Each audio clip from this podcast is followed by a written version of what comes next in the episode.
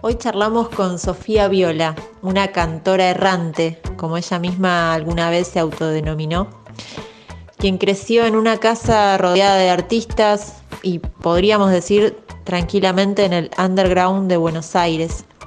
Hija de Gloria, una bailarina chilena exiliada en la época de la dictadura, y de Horacio Pollo Viola, reconocido trompetista argentino. Sofía desde muy pequeña aprendió a tocar trompeta escuchando los ensayos cotidianos de su papá. Y un día cuenta la historia que su viejo le encomendó que compusiera algunas canciones y se consiguiera una guitarra. Así arrancó a escribir y a componer. Y no paró más. Desde su adolescencia compone tangos, milongas, valses, cumbias, guainos, boleros y mucho más. Sofía, sabemos que tu viejo cumplió un rol fundamental como mentor e impulsor de tus canciones. Y de hecho actualmente tocas con él en tu banda. La pregunta inevitable es, ¿qué lugar tuvo a lo largo de tu carrera? ¿Y qué pasó cuando decidiste hacer un despegue familiar y comenzar a viajar al cumplir los 18 años? Crecí en un entorno muy musical, ¿no? Por un lado, mamá, como dijiste, bailarina, yo le digo bailarina, melómana. Eh, mi vieja nos crió, ¿no? Eh, tuvo la suerte de no tener que ir a laburar y, que la música siempre dio el sustento a la casa, porque mi viejo, bueno, siempre tocó la trompeta, siempre estuvo ahí, bueno, tocando en, la banda, en la banda de la Policía Federal, tocaba en, en, las bandas de cumbia en su época, en los noventas, ¿no? Como en la bailanta, todo el movimiento tropical. Y en casa había una gran discoteca, ¿no? Muchos, muchos, muchos discos, eh, muchos discos de salsa, de cumbia, de merengue, de son, de eh, mucha música centroamericana, mucho jazz, eh, buen jazz, muy buena música en casa, boleros, este, etc. En las mañanas era mi viejo tocando la trompeta, estudiando y yo ahí acompañándolo y por acompañarlo me ligué ahí unas clases de trompeta gratis.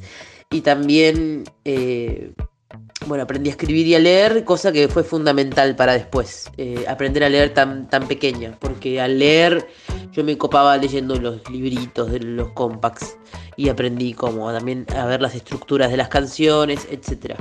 Pero mi viejo fue siempre el impulsor de y el ideólogo de un montón de, ocurrencias muy buenas.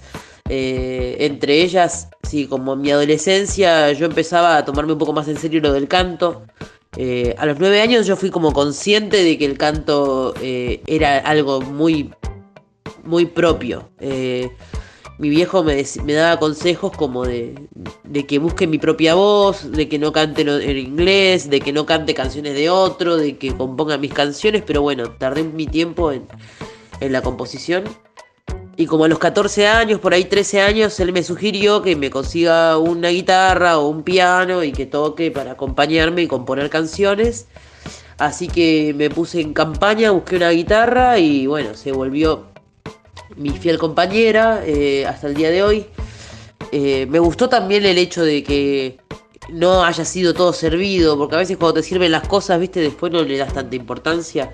Tanta gente que tiene tantas cosas y de pronto eh, para nada, porque no se copan. pero yo valoré mucho, valoricé mucho la guitarra, así como que encontré que si ese iba a ser mi sustento, estaba completamente de acuerdo en que sea así. Y le empecé a meter patita. Después, al poco tiempo también mi viejo, no sé, yo tendría unos 15, 16 años y mi viejo me, me hacía cantar tango con alguna agrupación en la que él estaba. Sí, como a mis 15 años por ahí yo cantaba tangos porque él me sugirió que cantara tangos, entonces eh, cantábamos ahí con, eh, con un dúo que se llamaba Musa Mistonga y era piano y bandoneón y trompeta y yo me cantaba unos tangos y obvio que en la adolescencia una es repicante y, y no dejaba mucho que mi viejo me diga qué hacer y cómo cantar. Entonces había un poco de pica ahí, ¿no? ¿Cómo vas a decir cómo tengo que cantar el tango? Yo que soy arrabal, ¿no? Yo que me la daba así de, milonguera, porque también habitaba los circuitos del tango desde muy chica. Entonces para mí el tango era algo muy propio. y, me gustaba mucho Tita Merelo, entonces para mí el tango era Tita Merelo y nada más, o sea, no, no, tenía ningún interés en que sea de otra manera. Y, y bueno, después, obvio que nuestras batallas ahí, porque nada, porque una también se va formando, va teniendo su propia opinión y ya papá no es tan importante como una cree. Eh, pero años después, bueno, también yo hice mi camino sola, cantando mis canciones y qué sé yo, y bueno, eh, mi viejo empezó a ser parte de, de mi proyecto y por su experiencia, por su sonido, por su personalidad, es músico que adoro y me encanta tocar con él y, mientras él tenga ganas de tocar conmigo y, tenga ganas de estar en los escenarios o por lo menos hacer alguna tocata en la casa, siempre va a ser lindo tocar con él. Es precioso, eh, toca divino y nos entendemos muy bien y son muchos años. Bueno, eh, es mi padre. Tremenda figura la del padre. ¿Y cómo fue ir en busca de tu propia voz y cuánto influyeron los viajes en ese encuentro? Bueno, a los 18 años mi viejo me tuvo que emancipar porque yo me quería ir eh, de viaje con unos amigos, eh, nos íbamos a ir a, Uruguay. Arrancamos ese viaje y encaramos para el Cabo Polonio, sí, como más una caravana gitana de payasos, eh, acróbatas, titiriteros, músicos, y bueno, estábamos todos ahí como una gran familia. Fue mi primer viaje de mochilas, fue hermoso, pasé tan bien. Y mm, ese viaje fue como el puntapié inicial para que yo después me vuelva una, mm, una buscadora y una vagabunda, porque mm, me empecé a copar mucho con la idea de viajar eh, por todas partes. Bueno, al, tiempo yo grabé mi primer disco eh, en San Marcos Sierras, que fue el último lugar donde estuvimos en esa gira eh, con, con los amigos del circo. Y y bueno, San Marcos fue ahí como, como una cosa inicial de un montón de cosas, ¿no? De una apertura de conciencia, de una búsqueda personal, de la introspección. El lugar me llevó hacia otro lugar, ¿no? Como que a un lugar interno que no conocía. Y ahí fue que decidí que me iba a quedar eh, haciendo esto de cantar, ¿no? En ese viaje eh, hubo un momento en que yo me quedé sola porque quise, dije yo me quedo acá, me quedo acá, me quedé en San Marcos sola y bueno, y me tocó cantar sola y pasar la gorra, pero sola, yo nunca había cantado sola, así tocando la guitarra, no me creía eh, lo suficientemente autosustentable como para hacer una gorra sola. Y, sucedió que sí, o sea, lo hice porque había que hacerlo y estuvo buenísimo.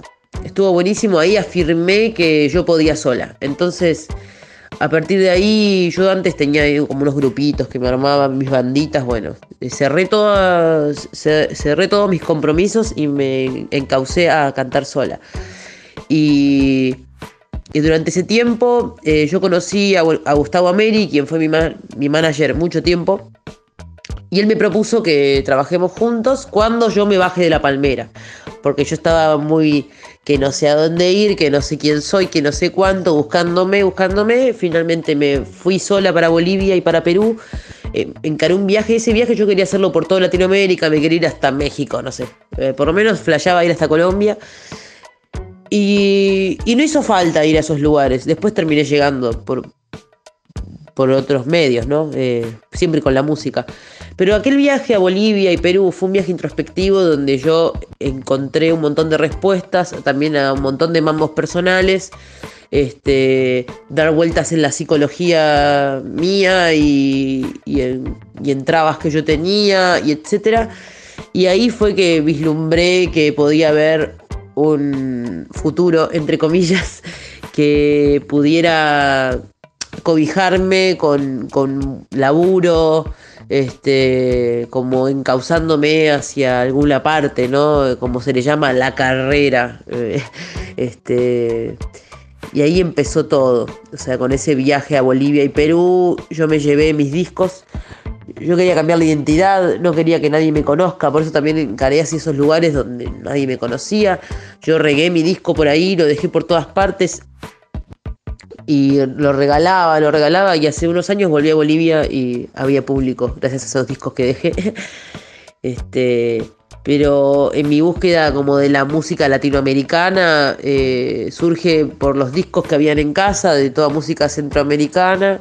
No había mucho de trova, viste, no sé, como... Pero me gustaba mucho Rubén Blades, me gustaba mucho eh, toda la salsa, ¿no? Como Celia Cruz, este había una cosa ahí con el bolero. Eh, yo cantaba con un equipo que había acá que hacía karaoke, ¿viste? Vos ponías un CD cualquiera y te sacaba la voz. Entonces yo cantaba arriba de eso y leía las letras. Y... Entonces, como que me fui haciendo una identidad muy latinoamericana y después. Más adelante yo seguí viajando y se me fue pegando un montón de cosas que fui adquiriendo en el camino y bueno, eh, acá estoy. Eh, como representante de, Latinoamérica.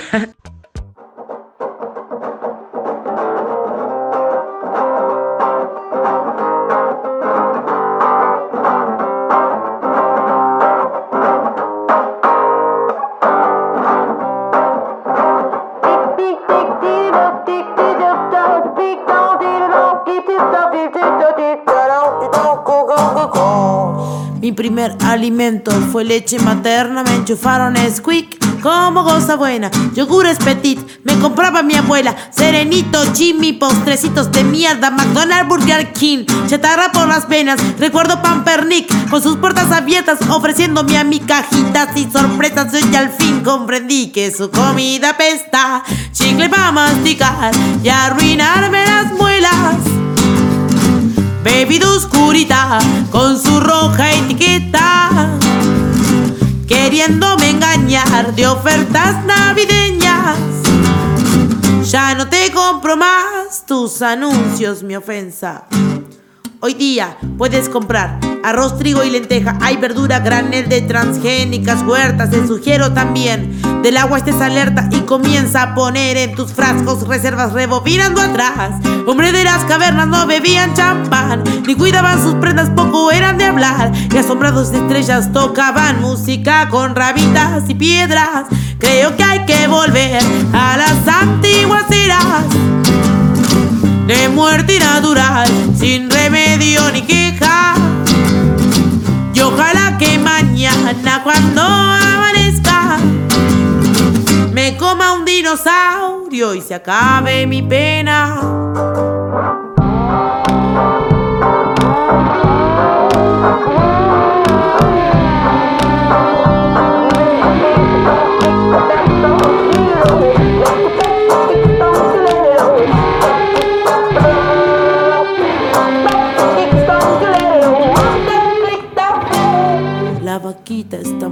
Ya nadie la respeta, pobrecita ya sufrió. Y le comen la molleja, su lengüita mascó, pasto de pradera y su leche la dio, no esperó recompensa, lo mismo que un pollo que crece entre maderas que le inyectan hormonas para que gordo parezca, que tan rico será. Un humano en bandeja, rostizado quizás no nos demos ni cuenta, si escupimos para arriba nos cae la jeta, si miramos TV, caca en nuestras cabezas.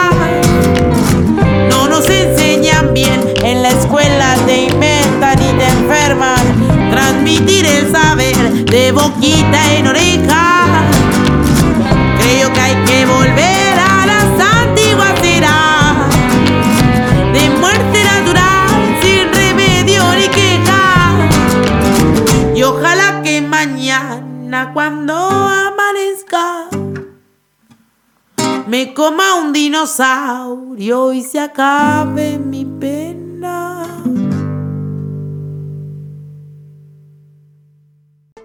Segundo disco en quechua sé que es tenemos que querernos en el camino arcoiris. Una frase en sí misma, te pido que vos lo digas en quechua porque no me sale. Y puntualmente la canción Caca en la cabeza, que bajas una línea hermosa, tremenda, que hablas de volver a las antiguas eras, de muerte natural, bueno, sin remedio, hablas de las vacas, que nadie las respeta y demás. Eh, ¿Cuándo comenzás a, desnaturalizar justamente lo que es la alimentación industrial o apuntás contra la agroindustria? y qué situaciones o experiencias nuevas se te presentan, digo, como para escribir esta canción. ¿Qué te lleva a eso? Munana Kunanchej en el camino Kurmi. Tenemos que querernos en el camino arcoíris.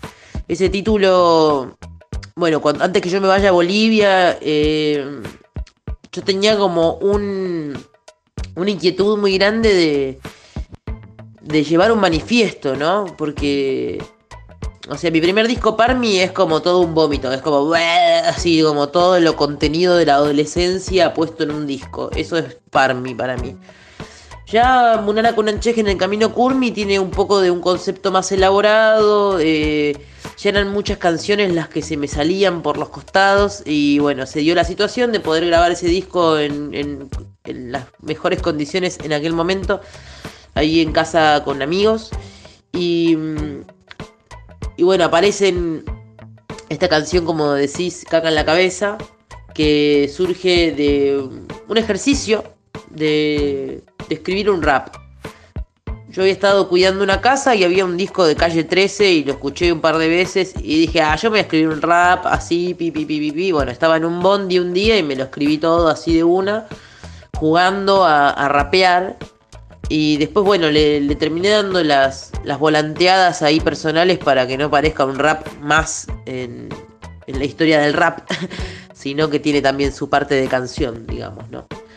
Y eh, yo empecé a vislumbrar como la conciencia y, todo el todo lo orgánico, lo natural, este, lo saludable, sin químicos. Eh, a partir de llegar a San Marcos Sierras y toparme con, con muchos duendes ahí, ¿no? Hay mucha gente, muchos hippies hermosos y hermosas que están adentro del monte, bien adentro, que viven viven su huerta, no, no son unos caretas, ¿viste? No, no encargan nada, o sea, lo hacen todos ellos. Y ahí aprendí, de a poquito fui incorporando cosas, mi dieta empezó a cambiar, o sea, yo creo que, por eso digo antes y después de San Marcos siempre, porque siempre fue un despertar ir ahí. Eh, de hecho, yo estoy segura que si voy ahora a San Marcos, algo se me va a revelar porque siempre pasa algo así. Y y nada, yo me crié como todos en los noventas, viste, McDonald's, Burger King, eh, Pampernick, eh, Coca-Cola, eh, golosinas y toda esa mierda, ¿no? Mi, abuela era la que me, me, daba de eso, mi mamá todo lo contrario, mi vieja es re de la legumbre, la fruta, la verdura y el pescado y se acabó. no, nunca fuimos de comer mucha carne en casa. Por lo cual, o sea, es como que mi deconstrucción de la alimentación ha sido muy amena, como que no, he tenido que trabajar mucho para cambiar mis hábitos. Eh, y bueno, la canción esa caca en la cabeza surge, como te decía, a partir del ejercicio de hacer el rap y desde un pedido súper inconsciente. Hay un momento en que dice la vaquita está muerta, ya nadie la respeta, ¿no? Yo no era vegetariana en ese momento. Pero tiempo después, revisando la canción, cuando estaba grabando el disco, digo, pará, la vaquita está muerta nadie la respeta. Y yo como carne, qué, qué hipócrita. Bueno, después de eso me volví como extremadamente vegetariana. Eh, o sea que mi propia canción me lavó el cerebro a mí misma. O sea, eso es increíble. Yo no puedo creer. De hecho, escribo mucho eh, pidiéndome cosas, ¿no? Cambiar cosas, hábitos etcétera. Lo pido, lo pido y lo pido y lo escribo. Porque sé que se materializa, tarde o temprano termina pasando. O sea, eh, uno se predispone también a, a los cambios que quiere. Y, y nada, siempre, o sea, desde haber conocido San Marcos y de rodearme con ecologistas, eh, yo creo que y con, gente de con los viejos hippies, ¿no? Los hippies esos del Bolsón, esos hippies que se fueron a San Marcos. Me han llegado muchas corrientes de pensamiento así alternativas y, eso es lo que me ha nutrido también. Y hoy por hoy, o sea, no, no soy nada. Eh, sí, me, me inclino mucho más hacia la cadena, hacia la parte del higienismo, hacia la salud y el bienestar. Eso es lo único que me importa. Y la medicina natural, por sobre todas las cosas, las plantas. Yo después me puse a investigar un poco más y encontré algo más eh, en las plantas. Y encontré un mundo ahí que, me pertenece, que tiene que ver con mi ancestralidad, con, Eh, por eso volver a las antiguas eras también yo creo que tiene que ver con, volver a la raíz, volver a la tierra, eh, sembrar tu alimento, eh, respirar un aire puro, no estar contaminado. se trata de eso. Eso es como lo, que, lo que siento en, como en esas cosas que uno manifiesta. O sea, yo quiero vibrar amor. Eh, más allá de que soy re irónica y todo, creo que lo que más hace falta es conciencia y amor a full. Por eso tenemos que querernos en el camino arcoíris. Y Júbilo, bueno, es tu tercer disco. Y mm, tengo entendido que es por primera vez que lo produce ese Borra, que bueno, es tu amigo y de hecho vos le agradeces en, distintas notas que te leí que, él haya sido el que seleccionó entre unas 96 canciones inéditas las 11 finales que quedan en el disco y bueno, haber hecho los arreglos como los hizo, ¿no? Preguntarte esto, ¿qué significa ese disco en, tu trayectoria artística? Em, y también la forma en que ha sido grabado y, y, producido. Si sentís que hubo como una evolución y una, eso, un avance y hacia dónde. Bueno, hace como unos nueve años, eh, Carlos Aristide me presenta a Borra, me presenta a Ezequiel Borra en, unos eventos que se hacían en Buenos Aires, eh, que llamaban La Ronda. Entonces, como un cantor, invitaba a otros cantores y bueno, eh, Ezequiel le pasaron mi música para que me invite. Gustó de mi música y me invitó. Y bueno, fui ahí, lo conocí y él me regaló sus discos y los fui escuchando de a poco. Eh, y empecé a orejear algo que, no sé, me llamaba mucho la atención como el micromundo que se esconde en los auriculares de Ezequiel Borra. Eh, Ezequiel Borra está como más allá de las percepciones habituales en la música para mí. Tiene una delicadeza y va hacia otro lugar que es más como un puntillismo en, la producción para mí. Eh, y bueno, yo quedé encantada con, sus discos y también con su bajada de línea, como con su anhelo personal, eh, su libertad y, y, un montón de cosas de su música. Y fue así que le propuse que, que hagamos algo juntos. A mí me habían propuesto eh, que saque un disco para, para un pseudo sello que iba a salir en aquel momento, cosa que después no sucedió, pero bueno, hicimos el disco, Ezequiel accedió a mi propuesta enseguida y, y empezamos a laburar. Hicimos como unas cinco sesiones donde yo le cantaba mis canciones y le contaba un poco de cada canción y, también nos íbamos conociendo nosotros. No nos conocíamos, no éramos amigos ni nada. Solamente nos simpatizábamos mucho. Y, y bueno, empezamos con, con este disco medio así, eh, sin querer queriendo. Y fue un proceso largo, fueron como dos, tres años de, de producción. Todo empezó con esas sesiones donde yo le cantaba y le contaba Está todo eso grabado, o sea, Borra tiene todo ese material. Eh, siempre fantaseamos con hacer algo más de eso, porque hay tanto material para sacar eh, que se podrían hacer varios discos de ese disco. y bueno, elegimos tediosamente ahí eh, las canciones que van a formar parte de este disco. siempre cuando uno hace un disco aparecen canciones nuevas que están buenísimas y uno las quiere incluir, así que bueno de, las últimas que aparecieron después, fueron varias incluidas en, este, en este disco, Júbilo, que también para mí representaba un salto hacia otra cosa, porque Júbilo no es un disco de urgencia, no es un disco que había que sacar ahora ya. Entonces se tardó su tiempo, nos generó mucha presión también hacerlo, porque como yo tenía mi manager ahí atrás mío, apurándome para que lo saque, porque había que tener material nuevo y no sé cuánto, bueno, entonces eh, lo hicimos, se empezó a dilatar un poco el proceso, pero lo disfrutamos un montón y yo aprendí una bocha en ese proceso, aprendí mucho, o sea, cosas que de hecho ahora voy a revivir en cuarentena porque tengo que empezar a grabar sola, hacer cosas, cosas que no hago hace muchos años. Y aprendí mucho. Fue mucho experimento también. Cosa que en otros discos yo no pude hacer. Eh, como que jugamos mucho con un montón de instrumentos. Yo toqué varios instrumentos, hasta produje solo algunas partes, después Ezequiel las arregló. Eh, siento que fue un disco más serio. Ezequiel también como un productor más, más especializado. Eh, yo fui su primer artista a la cual produjo. Eh, él se producía a sí mismo, pero no había producido nunca a otro artista, así que yo creo que fuimos eh, uno para el otro. En ese momento nos vinimos muy bien a, todo esto y, dio por resultado ese disco tan bonito.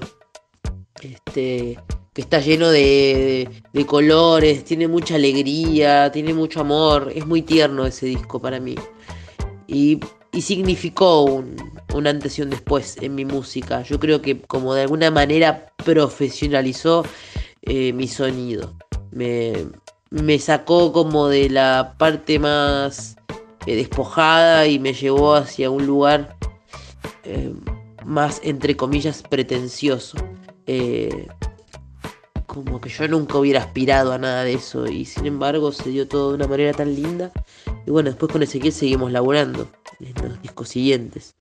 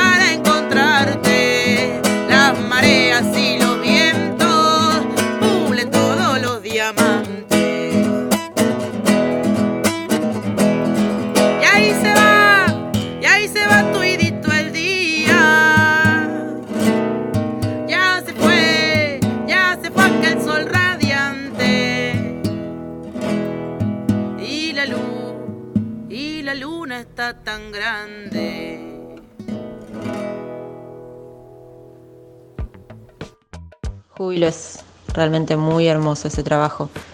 Bueno, y después llega en el 2018 tu último disco, La huella en el cemento, que fue seleccionado por el Club del Disco y mira cómo te describían. Decían que sos una mezcla de juventud y sabiduría, que por eso es imposible encuadrarte porque no coincidís con el molde de una voz de veintipico.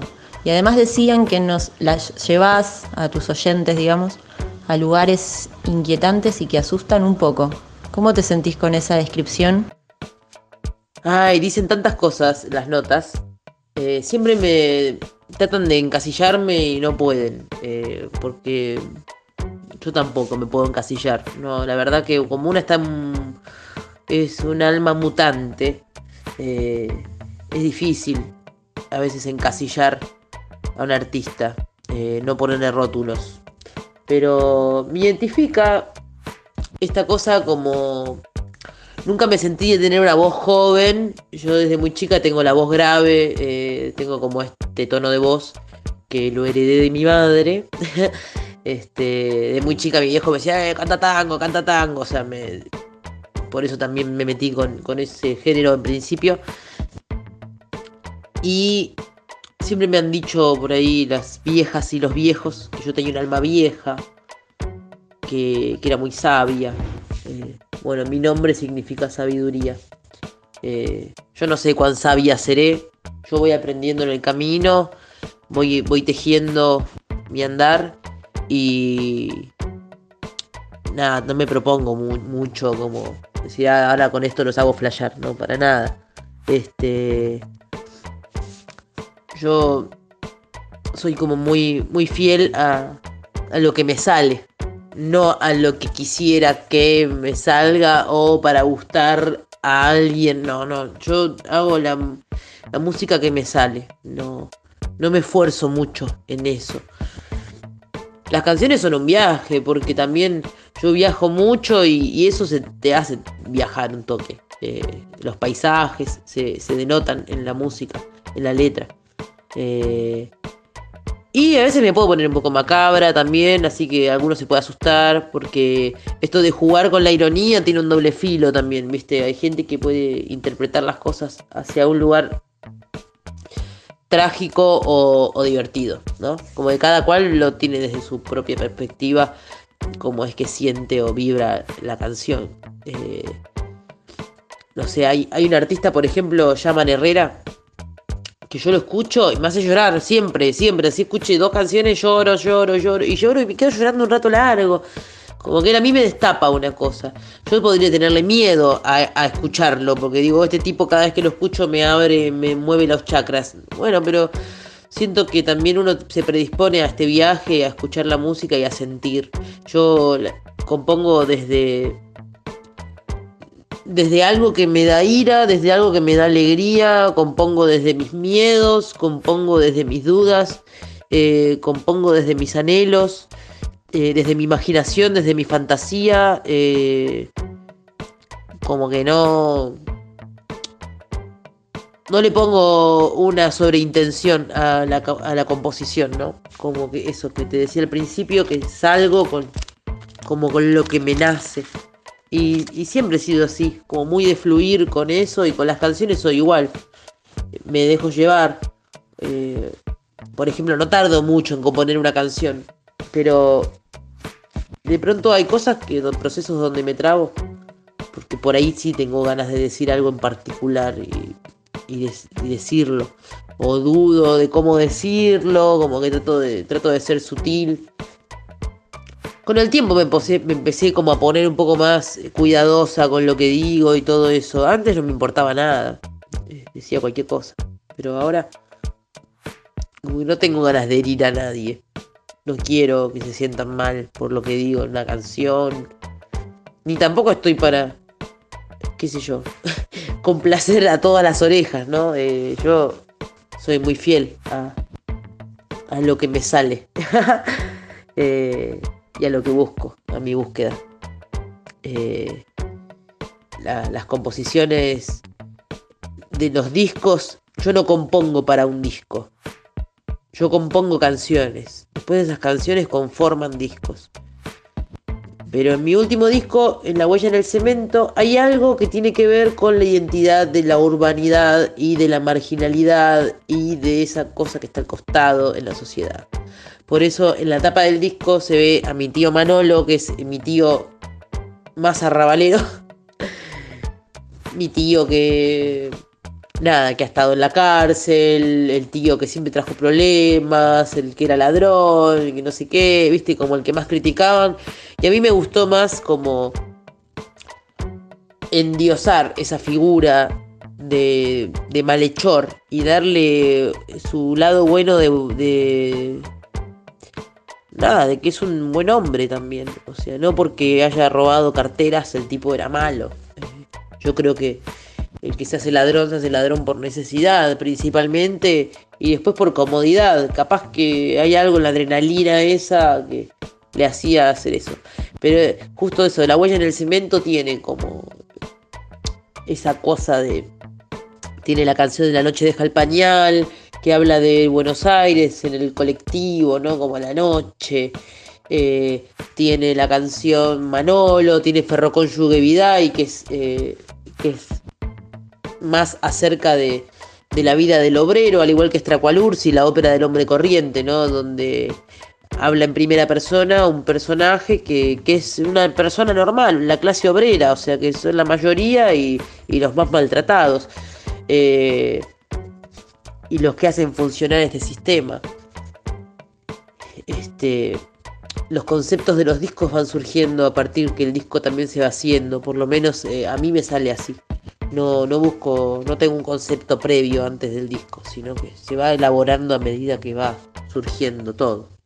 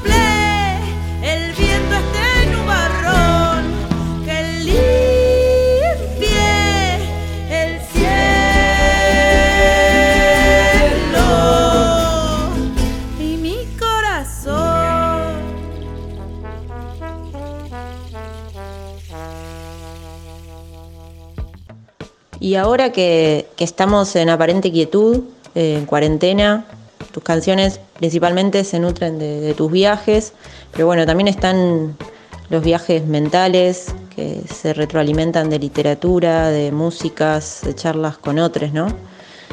Em, la pregunta apunta a, conocer qué cosas nuevas te trajo esta cuarentena y mm, qué es lo que te está activando a escribir hoy.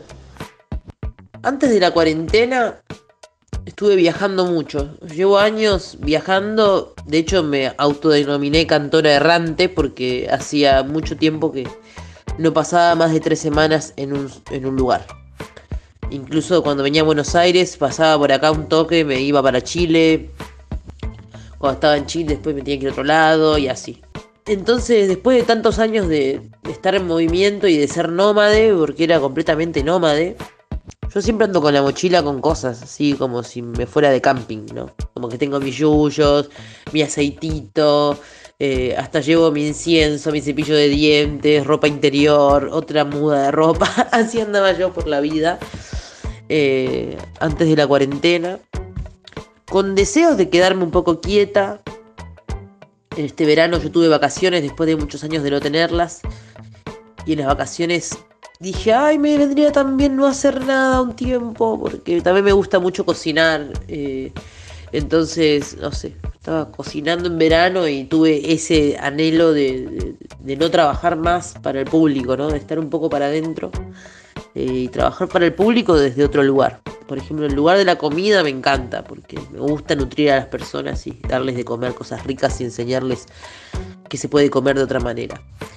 Y entonces, bueno, como que llegó la cuarentena, las primeras dos semanas fueron como de una crisis así existencial, como que no sabía quién era porque estaba quieta. Eh, y me tocó la, cuarentena en mi casa, en mi casa de toda la vida, en remedios de escalada, con mi mamá, con mi familia. Entonces, como eh, me encontré en cuarentena con todas mis cosas con toda mi ropa, con todos mis libros, con todos mis cuadernos, con, con mis cosas, con la compu, con la guitarra, con este instrumento, el otro, no sé qué. Y de pronto como que se me armó el panorama para estar adentro lo más cómoda posible. Eh, nada, viviendo con mi vieja, que es lo más. O sea, además eso, tengo buena convivencia con ella. Entonces como que la cuarentena está siendo muy agradable. Eh, estamos viendo novelas, eh, vemos El Clon y Betty la Fea. es como un revival también, ¿no? Eh, me genera muchas contradicciones a veces ver, ver cosas en la televisión, mismo ver cosas en YouTube. No me gusta porque siento que pierdo el tiempo. incluso no miro películas, nada, porque me aburro, me da sueño. Entonces, bueno, estoy viendo un poco de pelis japonesas de dibujitos de anime por mi sobrina, que ahí también comparto con ella. Ella vive en la planta alta de la casa.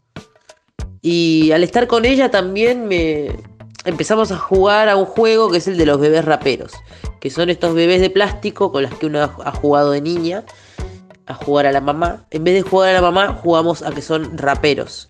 Entonces cada bebé con su problemática, ¿no? Hay una bebé que, tiene papás hippies, entonces anda desnuda y es re libre. Eh, hay otra bebé que, es toda como de una familia bien, pero es bien grosera y nada que ver con, lo que pinta la, como su nivel social. Eh, y así vamos jugando con distintos personajes de estos bebés. Eh, eso me entretiene mucho en este momento. Viene mi sobrina a buscarme y me dice, tía, hagamos los bebés raperos. Y no siempre le digo que sí, pero en digo que sí, también le sirve a ella como un canal de catarsis para que cuente también sus cosas. Eh, entonces está bueno también esta perspectiva de la niñez, eh, me viene bien porque me hace recordar, le hago escuchar música que yo escuchaba de chica, nos gusta mucho escuchar a Rosalía, escuchamos mucho a la española, me encanta, como que ha sido súper incentivo escucharla. Como que me, pone contenta escuchar a Rosalía. Me, dan ganas de crear, me dan ganas de hacer cosas, eh, me dan ganas de bailar. Entonces yo estoy acá habitando mi espacio, eh, habitando mi cuerpo también, eh, con todos mis rituales, mis cepillos y todo eso. Este, entonces encontrarme acá me pone en otro lugar. Eh, es como estar de viaje. Yo estoy sintiendo que la cuarentena está haciendo un viaje para adentro. Eh, y estoy como muy copada con la música árabe también. Que el otro día, hablando con Rita Cortés, ella me dice, vos sos medio árabe. Me dice, ¿qué onda? Y digo, no sé, digo, pero estoy escuchando mucha música árabe hace rato y me gusta mucho y todo eso está repercutiendo en mi voz. Están pasando cosas rarísimas con mi voz. Eh, estoy cantando notas que no podía cantar hacía años, ahora las estoy pudiendo cantar. Igual creo que tiene que ver con que dejé de tomar alcohol y, y es como que se, me limpió el alma y el cuerpo y la garganta. Algo me pasó ahí. Y bueno, en cuarentena de pronto eh, empecé leyendo un poco, después no leí más nada. Eh, no estoy muy lectora, la verdad que estoy más para agarrar la guitarra y escribir. Escribir. Nada, escribo boberías. Escribo canciones tontas. Estoy jugando mucho al ridículo. Eh, escribo canciones que no tienen sentido a partir de frases estúpidas, como jugando con eso, nada, componiendo canciones de amor. Obvio que la cuarentena también es un sentimiento re loco, eh, con los amores en la distancia. Eh, como que lo que me motiva hoy a escribir, tampoco es que escriba tanto, ¿no? Eh, sí, eso, bueno, jugando mucho con ironía y, la estupidez y por otro lado como la parte más amorosa y eso que siempre me sale muy fácil. Y por otro lado están las improvisaciones, donde yo pongo rec y me pongo a cantar libremente y canto, canto, canto, canto. Después paro y después yo empiezo a escribir, a transcribir todo lo que dije, o casi todo. A veces salen canciones de ahí, a veces no. Y ahora me instalé acá, eh, me prestaron un micrófono y tengo una placa de audio y yo nada, hace mil años que no tengo contacto con eso y, y ahora acá está todo instalado, yo no hice nada todavía. Eh, pero no sé, me siento más centrada, qué sé yo. No creo en el futuro, dejé de creer en el futuro, eso, o sea, yo he tenido en todo un año cerrado de giras por el, por afuera. Tenía que ir a Estados Unidos, a México, a España, a Ecuador, a Colombia, etc. Y ahora resulta que no hay nada. Y me siento aliviada. La verdad que siento alivio. Siento que necesitaba esto. Que necesitaba parar. Que quería estar con mi familia. Que quería estar en silencio. Que quería poder meditar, tener mi espacio.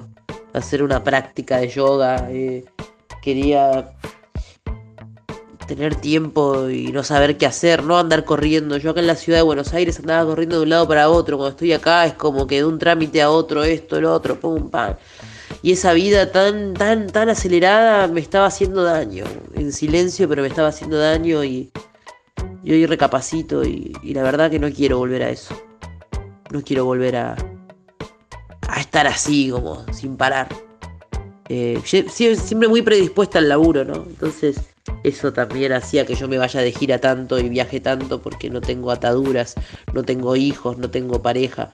Entonces eso hace que, que yo tenga una libertad eh, descomunal que me permita hacer viajes largos donde yo no tenga que preocuparme por nada, ¿no? Yo dejé todo. Antes de empezar a ser errante tuve que soltar todo para, para andar por la vida despreocupada, sin sin pensar en que alguien me espera o, que hay que regar las plantas o que el gato tiene tos. O sea, la verdad que como que todo se dio así y la cuarentena se está volviendo un lugar de reflexión, un lugar de, de, viajar, es el, viaje para adentro, como dije.